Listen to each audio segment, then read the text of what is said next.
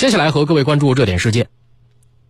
最近，北京环球度假区的微信公众号发布了消息，说最近一位游客在霸天虎过山车区域出现了突发状况，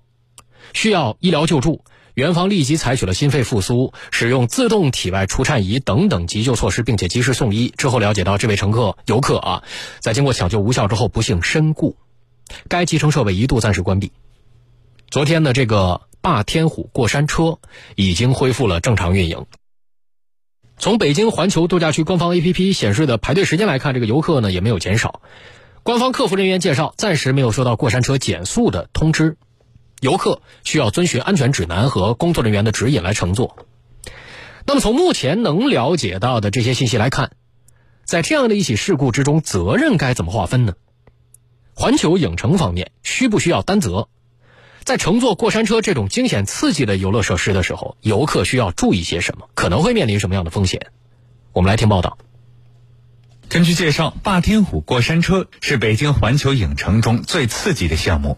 游客乘坐的过山车从静止状态上升到一百零四公里的时速，仅仅需要四点五秒。在全程三分钟的游玩时间里，过山车经过六处三百六十度大回环翻滚俯冲而下，游客会瞬间进入失重状态。昨天，记者咨询环球影城一位客服表示，经过检查，涉事过山车已恢复运营。我们已经正式开放了，先生，因为我们那个八天五过山车经过相关部门的全面核查，然后设备按照我们设计要求正常运转，而且我们是符合安全标准的，所以我们是正式开放的。工作人员介绍。霸天虎过山车设备旁会有明显的提示，游客如果有心脏病或血压、颈椎、背部等问题都不能乘坐。如果对自己身体情况不确定，也可以咨询现场工作人员。对于乘坐的年龄倒没有限制，只要是一米三二以上都可以乘坐。在乘坐前，您可以关注或者仔细阅读一下我们的安全须知和相关的一些提示，然后遵循现场工作人员的指引就可以了。如果您有过就是高血压或者是心脏病或者其他的这种高发疾病的话，其实是不建议您乘坐。目前这起事故具体原因仍在调查之中，环球影城方面应该承担哪些责任？中国法学会消费者权益保护法研究会副秘书长陈延江介绍，事故责任认定划分时，园区是否有尽到提示义务，消费者是否对自己情况有所隐瞒，都是认定的依据。就依据我们的消费者权益保护法，那么消费者在使用商品或接受服务的时候呢，他是享有人身和财产安全不受损害的一个权利。消费者出现了这种人身伤害的这么一种情况。那么通常的，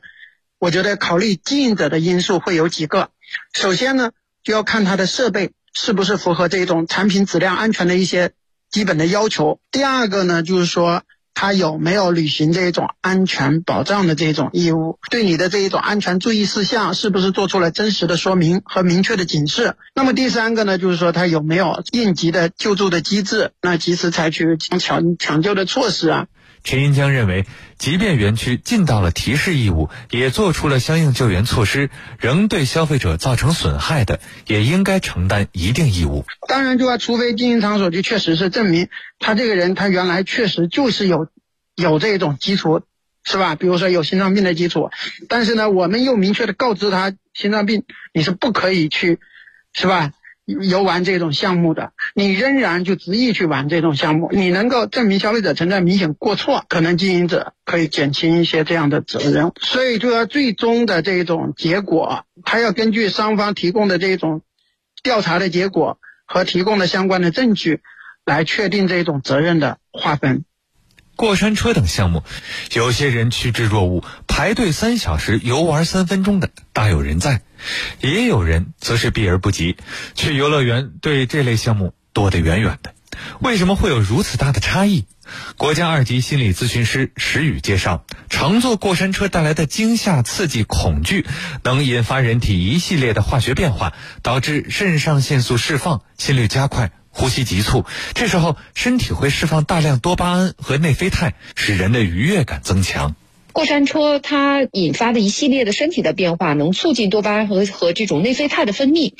也就是我又感觉很愉悦，然后我又感觉被奖励了。多巴胺其实是一种奖励机制。就是它会让你感觉到非常的呃有那种愉悦感。同时呢，还有一种叫做内啡肽，就是内啡肽的水平呃增高的话，人的愉悦感的就是感受会越强。世界上不同人群对刺激的接受程度不尽相同，有的人吃辣椒可以得到类似的愉悦感，有的人则是解决难题、完成复杂的工作任务，也能有过山车类似的愉悦感。所以，我们按照自己合适的刺激度选择挑战就好。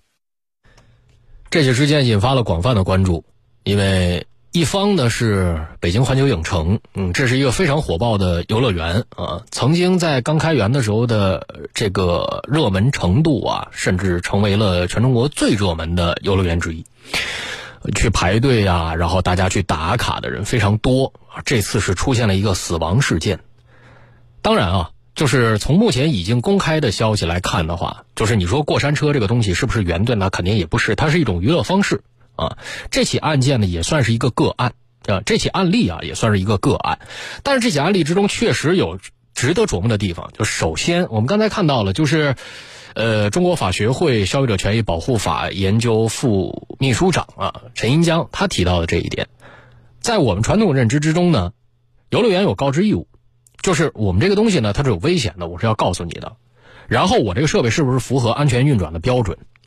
然后有没有应急机制？有没有在事情发生之后及时的采取抢救措施？这是非常重要的认定三点。这三点各位可能都比较清楚，但是有一点啊，就是即使这三点都满足，游乐园仍然有承担责任的可能性。就是如果一个健康的人，就是他在所有告知事项之中。没有针对针对性的疾病，比如他说了这是高血压不能做啊，心脏病不能做。你说我也没高没有高血压，没有心脏病，颈肩腰腿我都特别特别健康，在乘坐过山车的过程之中，过山车的设备没有意外，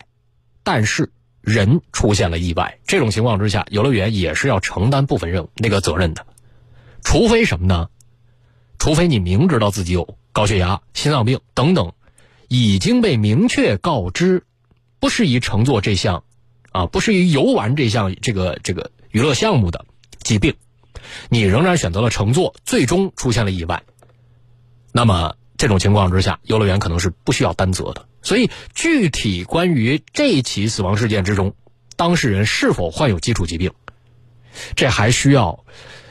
由警方去认定啊。但在这一点上，我们也提醒大家，就像刚才说到的，人和人之间耐受力不一样。你看我，我自认为还比较健康，但是我坐海盗船都晕，坐海盗船下来我都会极度不适，所以啊，还是提醒各位量力而行，尤其是涉及到了安全告知之中可能出现的情况，不要逞强，身体是自己的，命也是自己的。